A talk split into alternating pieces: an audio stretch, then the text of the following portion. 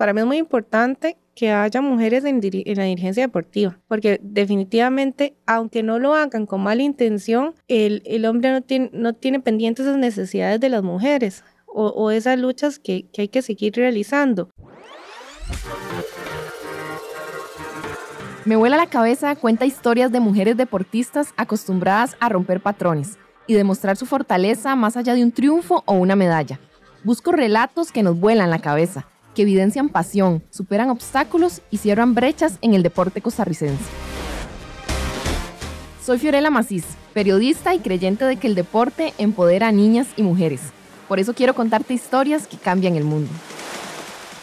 Hola, hola, bienvenidas y bienvenidos a un nuevo episodio de Me Vuela la Cabeza, el podcast donde hablamos con mujeres, atletas, mujeres involucradas de una u otra forma en el deporte, dirigentes que han abierto camino y precisamente eso, nos han volado la cabeza. Así que hoy eh, muy feliz de tener también a Carolina Muñoz, porque Carolina representa también, además de una mujer que ha abierto camino en su deporte, en su disciplina y que sigue ahí realmente, representa, creo yo, un deporte del que muchas veces tampoco se habla tanto, ¿verdad? La gente no conoce tanto del ajedrez. Carolina ha sido jugadora, ha sido o es árbitra, ¿verdad? Dirigente también, eh, referee de este deporte y eso, de eso también quiero que hablemos bastante, ¿verdad? No solo de, de la jugadora, sino de todo lo que ha representado esas etapas para su vida y también creo yo para la disciplina, porque muchos de esos años, ¿verdad? Han sido dedicados a, al ajedrez, ha aportado para que otras generaciones crezcan a través del ajedrez y mucho de este trabajo ha sido, digamos, desinteresado, si es una palabra correcta para decirlo, Carolina. Así que Carolina, muchas gracias por el tiempo y también por la disposición de venir a contarnos y educarnos también sobre el ajedrez. Bienvenida. Hola, muchas gracias. Eh, bueno, en realidad es un placer estar acá. Em, desde que me invitaron también he podido ver varios programas y la verdad estoy muy entusiasmada de, poder participar y, ver, digamos, y ser parte también de, ese, de esas em, mujeres que han participado en este programa y que han contado un poco la, la historia de, de ellas y del deporte. Sí, y han sido muchos deportes, ¿verdad? Como ha podido ver, entonces eh, es bonito siempre involucrar otros, otras disciplinas, y por eso está acá Carolina, que quiero que, que, nos cuente un poco de usted, Carolina, o sea, contarle a la gente quién es, yo ya di un poco, ¿verdad? Una introducción, y cuál ha sido ese, ese papel dentro del ajedrez y del deporte de Costa Rica. Bueno, yo soy de San Ramón de la Juela, eh, toda mi vida eh, se ha desarrollado ahí, yo empecé a jugar ajedrez a los 10 años. Eh, mi mamá siempre le llamó la atención el, el, deporte porque tenía un profesor que daba simultáneas. Simultáneas es una persona que juega contra varios. Ajá. Entonces daba simultáneas en el Parque San Ramón. A ella siempre le había llamado la atención y mi tía estaba haciendo el TCU en el Museo de San Ramón y ahí daban clases de ajedrez. Entonces nos inscribió a mi hermana y a mí. Posteriormente llegó mi, mi hermano entonces empezamos, para ese momento éramos muy jóvenes, teníamos 10 años las dos. Ahora los chicos empiezan desde mucho antes, desde 6, incluso 5 años. Y ahí empezamos, empezamos, digamos, con todo el proceso de juegos, bueno, de las clases en San Ramón, de los juegos estudiantiles, juegos nacionales, campeonatos nacionales. Y ya más o menos como en la etapa adolescente fue cuando yo ya quería como obtener más logros y me fui proponiendo, por ejemplo, qué sé yo, ganar mi tablero en Juegos Nacionales o ganar cierto campeonato. Entonces ahí fue como creciendo esa, esa competitividad en ajedrez y uh, se me dio bastante bien. Eh, el apoyo, siempre el apoyo de la familia ha sido fundamental, ¿verdad? Incluso desde ahora. Pero en ese momento, bueno, mi mamá con, con todo eso, todo el mundo nos dejaba ir a torneos, por ejemplo, con, con el grupo. No íbamos solas, íbamos con el grupo, pero igual, igual, digamos, estaba ese, ese desprendimiento, el apoyo de ellos siempre fue, fue bastante importante, mi papá y mi mamá. Y ya eh, más o menos en la etapa universitaria fue cuando eh, obtuve los, bueno, el título de maestro internacional, que es un, un título en, en, ajedrez, y los campeonatos nacionales, fueron cuatro campeonatos nacionales. Posterior a eso, bueno, desde el 2000, perdón, desde los 16 años, eh, desde el 96, quedé en la selección nacional. y a partir de ahí mantuve la posición, ya sea, digamos, como primer tablero, cuarto tablero, en, todo tipo de, de, de, posiciones en la, en la selección. Y ya en el 2013 finalicé mi participación como jugadora en los Juegos Centroamericanos que fueron aquí en Costa Rica. Claro, 10 años ya. 10 años, sí, pasa muy rápido. Y desde el 2009 yo ya había iniciado un poco con el arbitraje. Sin embargo, como estaba como jugadora, arbitraba torneos de niños o torneos en el, en el club que nosotros tenemos en San Ramón, que también estoy a cargo desde hace bastante tiempo. Entonces, ya cuando yo terminé de jugar, me dediqué un poco más a sacar la parte de arbitraje. Dejar de jugar fue una decisión difícil porque había sido mucho tiempo. Sin embargo, sí ya yo siempre había podido combinar bien lo que eran los estudios con, ah, con la, la, parte competitiva, el trabajo con la parte competitiva. Ahí mi papá me ayudó mucho porque trabajamos juntos, pero ya llegó un momento en que era muy, muy difícil mantenerlo. Entonces, de hecho, ese año, 2013, fue bastante difícil. Al final, digamos, los resultados no se estaban dando ese año, sí se dieron para Juegos Centroamericanos, por dicha. Y ahí fue cuando decidí este, terminar de, bueno, eh, no seguir compitiendo, pero yo siempre quería estar involucrada. Digamos, no era despegarme de todo de, ajedrez. Entonces, empecé también como miembro de la Comisión de Arbitraje de la Federación, posteriormente como miembro de Junta Directiva y a nivel ya eh, profesional, se podría decir, tomé más en serio la parte de arbitraje. Y ahí fue cuando decidí empezar a avanzar en esa área. Logré el título de árbitro internacional en el 2015, parece. Eh, y en el 2017 ya obtuve la categoría, no, perdón, en 2017 obtuve o pude participar en los torneos que me dieron la opción de subir ya a categoría A, que es la categoría más, más alta en, en arbitraje. Esa la mantiene, digamos. Esa la mantengo, sí. Al inicio es un poco como difícil porque, digamos, yo tenía la categoría, pero sentía como que me faltaba más experiencia en, ya en torneos de élite. Sin embargo, la obtención de la categoría me permitió o me permite todavía participar en torneos ya de élite como árbitro y ha ido creciendo bastante. He tenido bonitas experiencias en la Olimpiada Mundial de Ajedrez, en la Copa del Mundo, que son torneos élite, en torneos de campeonatos mundiales de diferentes modalidades. Y recientemente me nombraron presidenta de, es un subcomité disciplinario de árbitros. Entonces me nombraron presidenta en, en esa subcomisión. Entonces es un área donde me ha permitido seguir ligada, seguir creciendo profesionalmente y, y, es una área que me gusta porque es más, se acomoda más a mi situación laboral, porque es más flexible. Yo puedo decidir qué torneos participar y qué no que no, era lo que no me pasaba cuando era jugadora, porque cuando uno es parte de una selección, bueno, también tiene que seguir la planeación del, entrenador. Entonces, en este momento estoy muy contenta con, con esa labor y aparte de eso, seguí como, como colaboradora con la Federación de Ajedrez. En, en ese momento estoy en la parte de arbitraje y coordinando mucho con la Federación Internacional porque soy miembro de esa comisión y de otra, entonces estoy muy ligada con la Federación Internacional. Em, entonces, en ese momento, mi rol en la federación ha sido la parte de comisionada de arbitraje y coordinadora con la Federación Internacional. Y hace aproximadamente, ya son cuatro o cinco años, saqué el, el técnico de gestión deportiva de la UCR, porque precisamente yo decía, bueno, si voy a seguir ligada al deporte como como, ya sea como árbitro o como dirigente deportiva, eh, me gustaría estar como más, más capacitada y más eh, preparada en ese sentido. Entonces, sí, la experiencia jugadora y árbitro, combinarla con algo más académico, digamos. Exacto. Entonces, eso ha sido como, en resumen, el... la, larga carrera. La, larga carrera, porque sí, ya llevo 30 años aproximadamente. Y que empezó, como decía Carolina, una carrera que empezó en realidad porque a su mamá le pareció una buena idea, ¿verdad?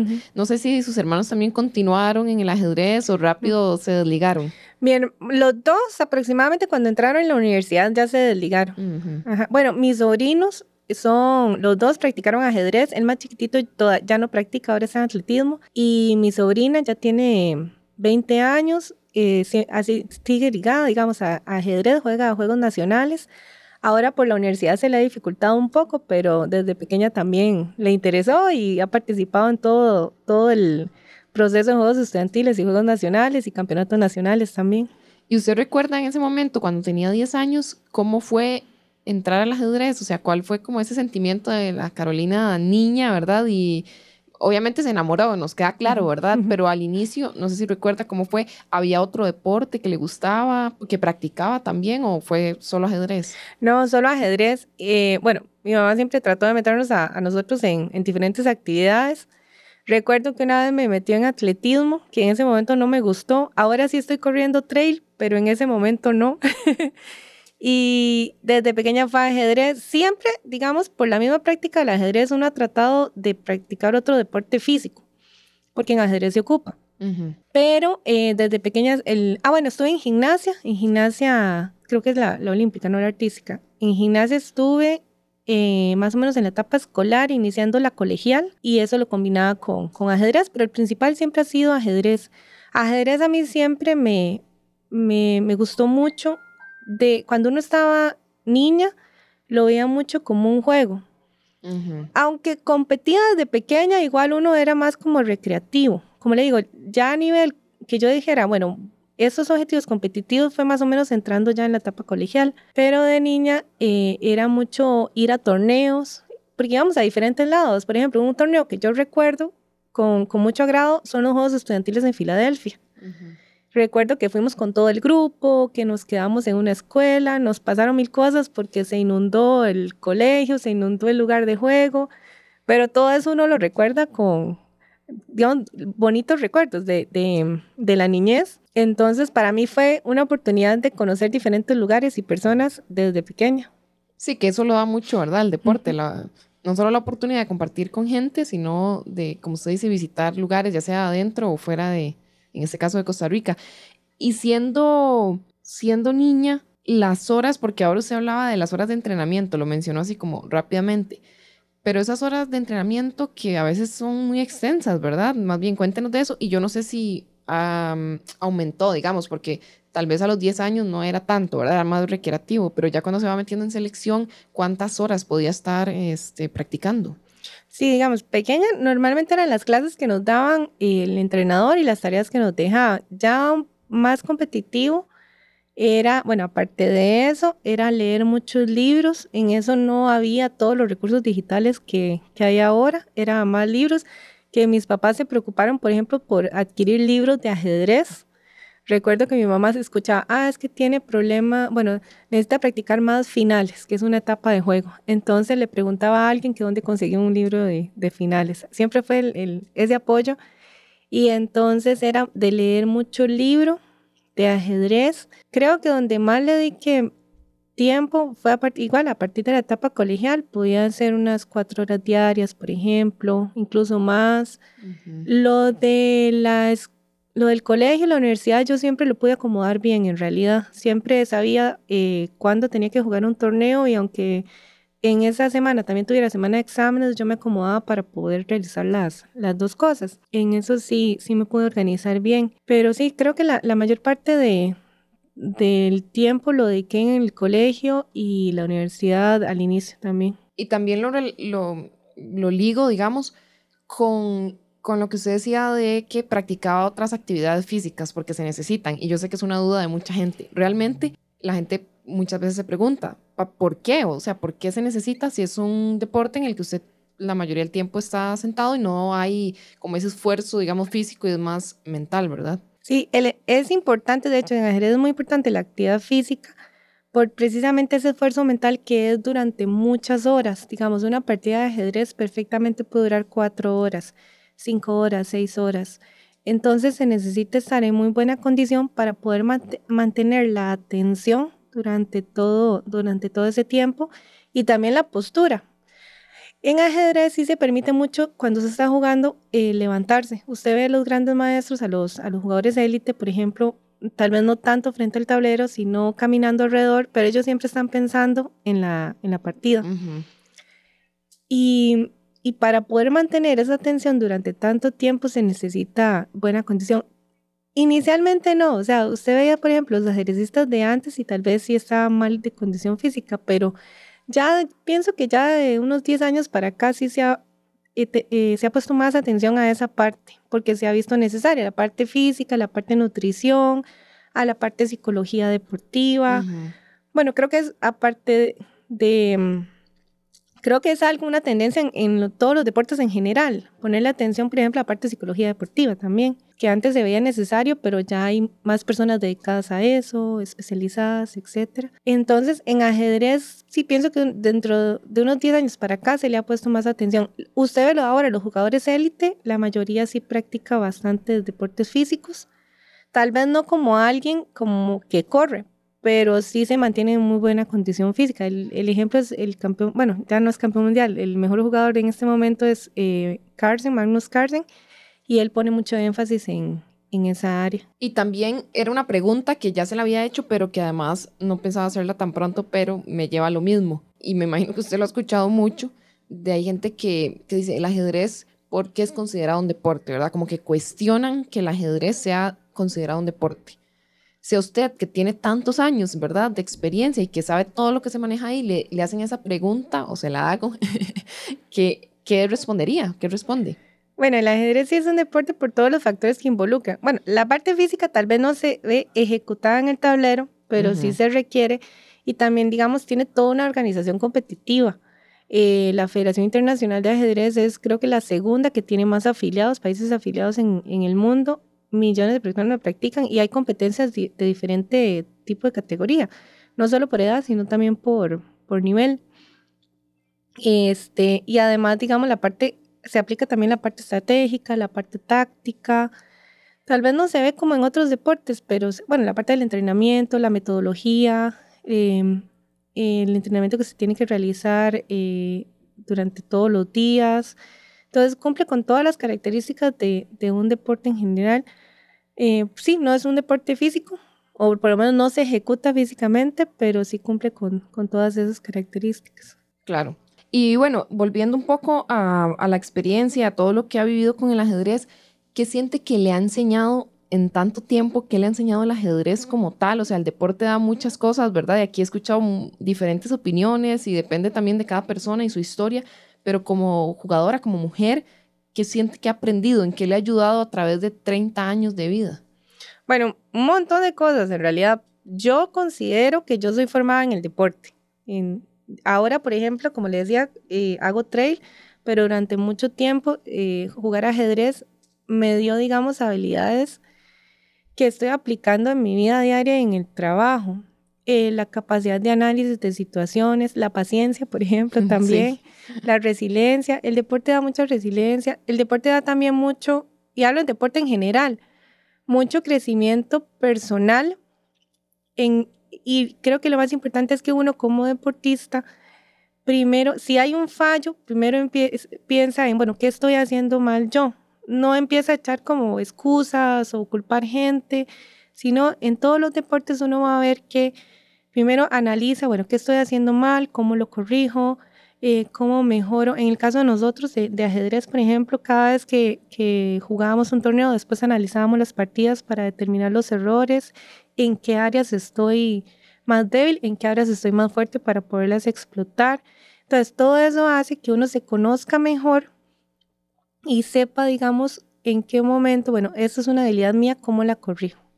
Creo que es una de las, de las enseñanzas más importantes que a mí me ha dado el deporte, además de otros caracteres. En ajedrez, por ejemplo, este, el, esa mm, toma de decisiones. El ajedrecista normalmente no es una persona que, que a la primera que no salió algo lo va a desechar, sino que va a tratar de ver el plan A, B o C, porque así es como uno lo, lo resuelve en ajedrez. Si uno tiene una posición difícil en la partida, no se rinde, uno trata de ver cómo resuelve, cómo va nivelando la partida. A veces no se puede, a veces sí, sí, perdí, pero trata de nivelar la partida. Incluso cuando lo nivela, trata de ganar la partida. Entonces, eh, eso es otra de las, de las características importantes de, de ajedrez. Bueno, en, en, general, como todo el deporte, el respeto de reglas, respeto del rival, etcétera. El juego limpio, que es muy importante también. Estás escuchando Me vuela la cabeza, un podcast sobre mujeres que marcan la historia del deporte. Carolina, ¿y cómo ha sido la evolución del ajedrez cuando hablamos de la inclusión de la mujer? Cuéntenos esa historia, ¿verdad? Porque evidentemente es una disciplina que se hace años, ¿verdad? No sé si puedo decir siglos, pero ha evolucionado y, es es un como un quiebre ahí como histórico, digamos, que yo siento que, que ha mejorado, pero cuéntenos usted cómo, cómo ha sido, cómo ha visto toda esa evolución. Ok. La evolución de Costa Rica, digamos, bueno, del ajedrez femenino en Costa Rica es muy similar al, ajedrez mundial, en realidad. Las mujeres al inicio tenían muy poca participación, había muy pocas mujeres jugando, todavía las hay, digamos, todavía, por ejemplo, a nivel mundial, el porcentaje de mujeres que juegan ajedrez con respecto al, a la población en general de, de, jugadores es aproximadamente un 7%, no llega a 10%. En Costa Rica anda alrededor del 20%, ahí andamos mejor, pero todavía es un número bajo. Entonces, al inicio había muy pocas mujeres jugando, se procuró que este, aumentar esa base, ahí es donde se creó la, categoría femenina. en ajedrez tenemos una, bueno, al inicio era una categoría masculina y femenina. Posteriormente, conforme las mujeres a nivel mundial fueron avanzando en nivel, empezaron a participar con hombres, entonces pasó de ser categoría masculina a categoría abierta, open. Eso fue precisamente con, con Susan Polgar, que es una jugadora muy, ya no está jugando, pero en su momento rompió bastantes barreras. Y entonces en ajedrez tenemos la categoría abierta y la femenina. La femenina todavía está como una categoría que busca promocionar o aumentar esa, esa base. Sin embargo, las mujeres pueden participar también en, en torneos abiertos. En Costa Rica fue muy similar. Al inicio los, los números, las mujeres que jugaban ajedrez eran muy poco. Creo que eso ayudó mucho el proceso de juegos nacionales a ir aumentando esa, esa base. Yo recuerdo cuando estaba, cuando empecé a jugar, ya había equipos en diferentes cantones. Nosotros nos enfrentábamos muchos con equipos de Naranjo, Esparza y Heredia, por ejemplo. Entonces esa, esa base fue aumentando. Sí, antes era más común, por ejemplo, escuchar que, em, digamos que las mujeres tenían mucho menos nivel que los hombres. Entonces, por ejemplo, si uno le ganaba a alguien, eh, tal vez lo, lo molestaban a que había perdido con una mujer. Entonces siempre se asociaba o se asocia el nivel, las mujeres con bajo nivel. Yo puedo decir que eso ha ido mejorando durante los años. De hecho, ahora es muy difícil escuchar ese tipo de comentarios, sin embargo, todavía se escuchan o todavía se asocia tal vez el nivel femenino con un bajo nivel. Aunque ha ido mejorando, todavía existe. Otra cosa que ha ido mejorando es las, las oportunidades para las jugadoras. Recuerdo que antes había mucho apoyo para el equipo masculino y muy poco para el equipo femenino. Eso eh, a partir de, ¿qué le puedo decir? Como el 2010, 13, por ahí empezó a mejorar y ahora em, se trata de que haya un apoyo equitativo o por lo menos mejor al, para ambos equipos.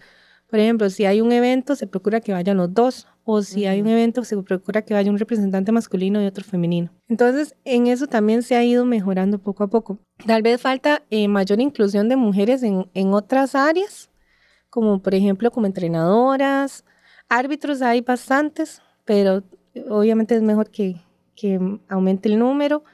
Eh, como dirigentes también hay muy pocas. De hecho, uno de los, bueno, los que yo considero aportes míos, aparte de, de poder digamos, luchar por eso, porque haya ese mejoramiento de condiciones, es que el poder, el haber continuado de jugadora a, dirigente o a árbitro, darle esa continuidad y no salirse del deporte, que pasaba mucho. Que haya representación. Exacto. Digamos, terminaban de jugar, terminaban Juegos Nacionales, por ejemplo, no era una jugadora que tal vez quería entrar en la selección nacional, entonces se retiraba. Que, y es importante, ojalá que las jugadoras puedan continuar. Ahora hay muchos ejemplos de jugadoras que terminan juegos nacionales y continúan como entrenadoras, por ejemplo, o como árbitros. Entonces ahí también se ha mejorado en ese aspecto, en la representación. Sí, porque al final es importante que haya mujeres ahí donde usted dice, no solo jugando, porque a la hora de tomar decisiones, de hacer algo, de poner una ley, de un torneo, de abrir puertas, ¿verdad?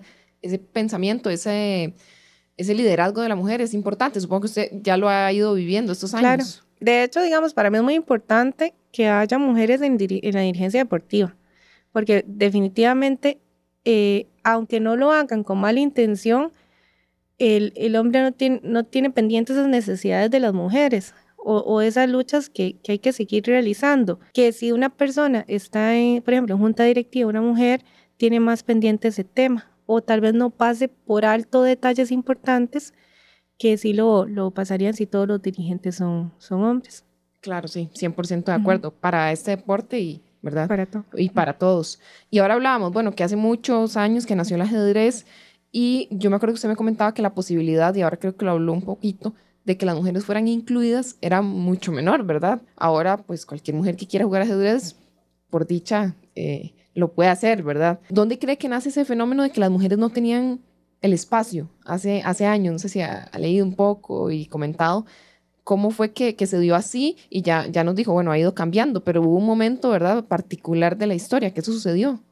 Sí, hay mucho, igual, todavía se sigue dando en menor medida, pero antes era por, el ajedrez se jugaba mucho en, en por ejemplo, en clubes o, o, bares, que tal vez el ambiente no, digamos, la familia no decía que no era apropiado para una mujer. Uh eso también es un fenómeno mundial. De hecho, usted va a ver muchas jugadoras eh, fuertes ahora con bastante trayectoria que a veces decían, bueno, es que yo empecé a ir a un club donde había solo hombres mayores, todos fumaban, aún así mi papá me, me acompañaba, me llevaba y ahí fue donde yo tuve la oportunidad de jugar en un club, por ejemplo. Mm. Entonces, ese aspecto social siempre ha pesado mucho en la participación, lo queramos o no. Eh, igual, ahora tal vez hay más facilidad de participación o de que, o que la familia apoye más esa participación femenina, pero al inicio el, el, aspecto social era, era bastante importante para que la jugadora no se incorporara a esos, a esos espacios.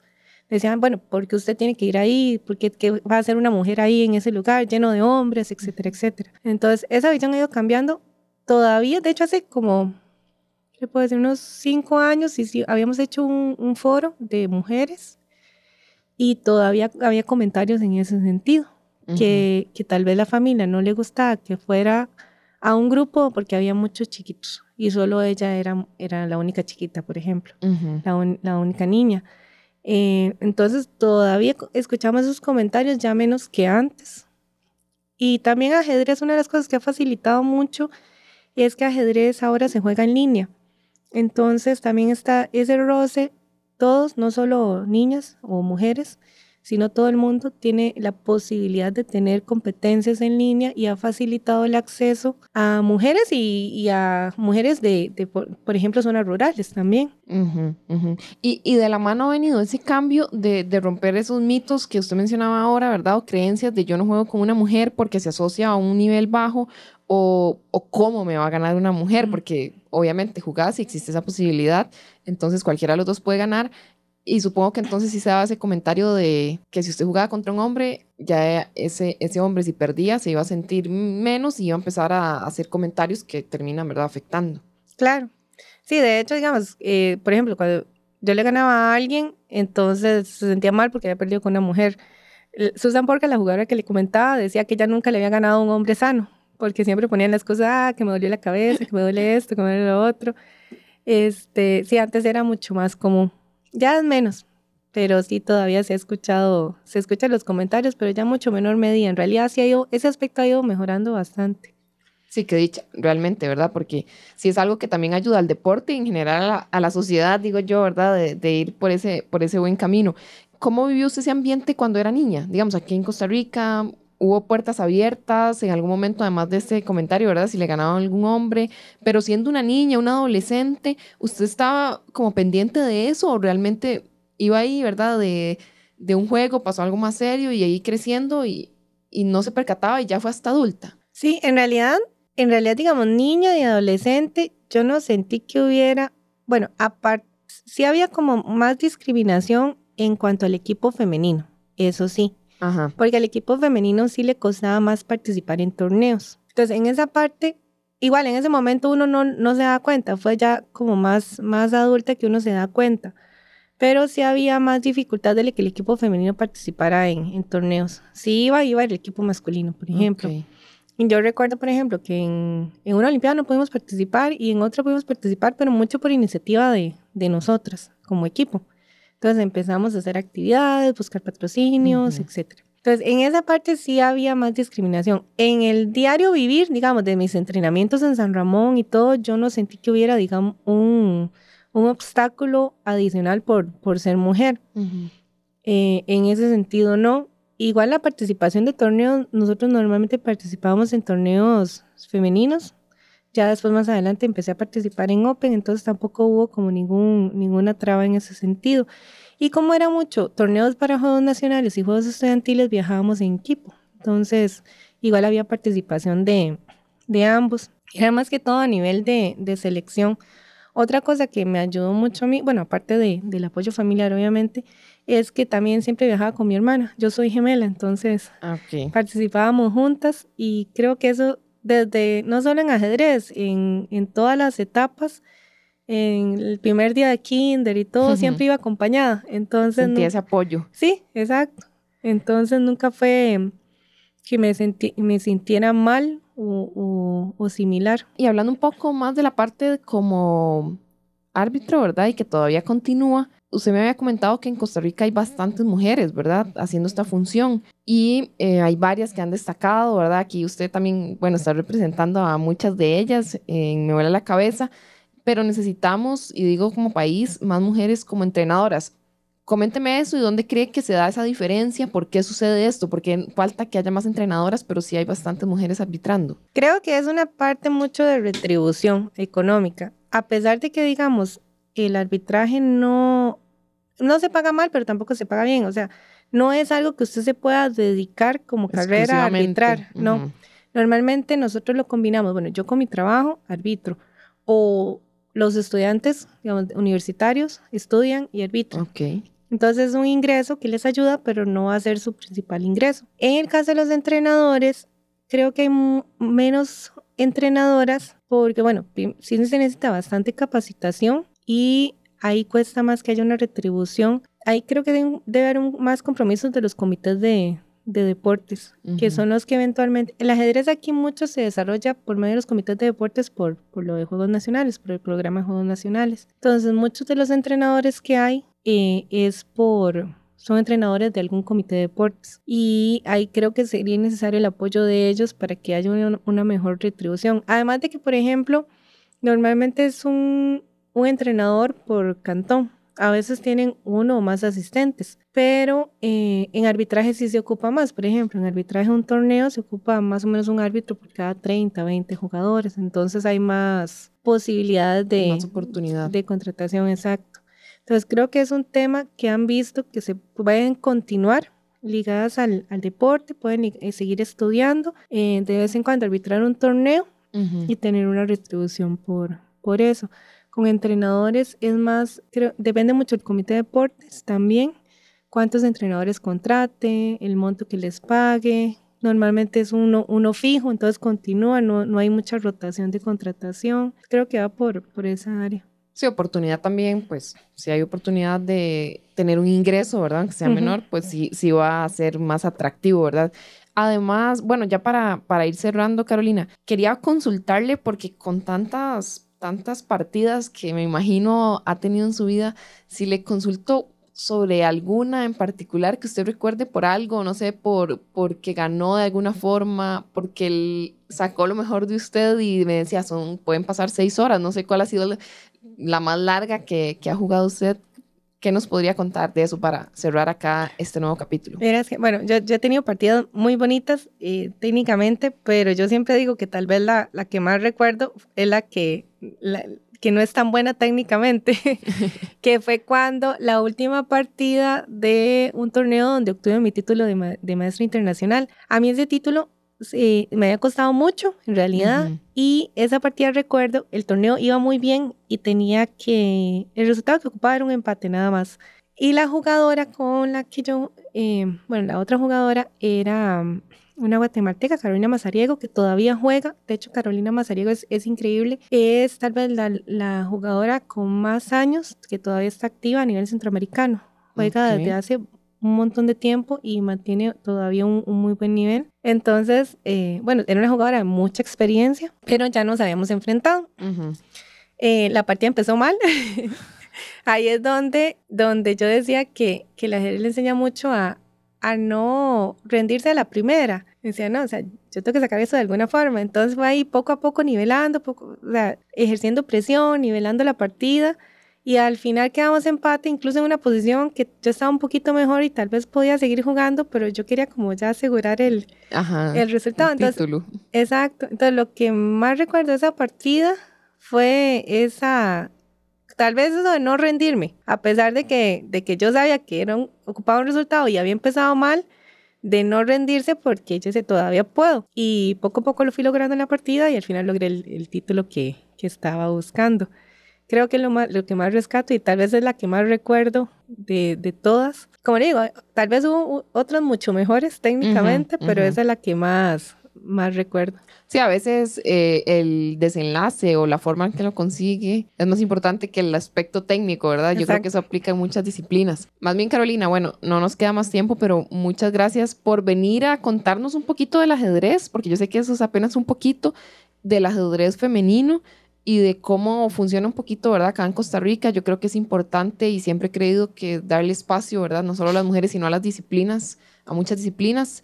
Faltan muchas, pero bueno, el ajedrez es parte de estas, de, lo que se desarrolla en Costa Rica. Así que gracias por, por estar acá y compartirnos un poco de su historia. No, gracias a ustedes por invitarme. Muchas gracias a Carolina y también a ustedes por acompañarme un episodio más en Me Vuela la Cabeza. Tendremos más episodios pronto, así que estén muy atentas, atentos y también síganos en Instagram y en TikTok. Ahí vamos a tener videos. Si usted no conoce a Carolina físicamente, ya la escuchó, pues puede ir a Instagram y ahí la, la va a encontrar.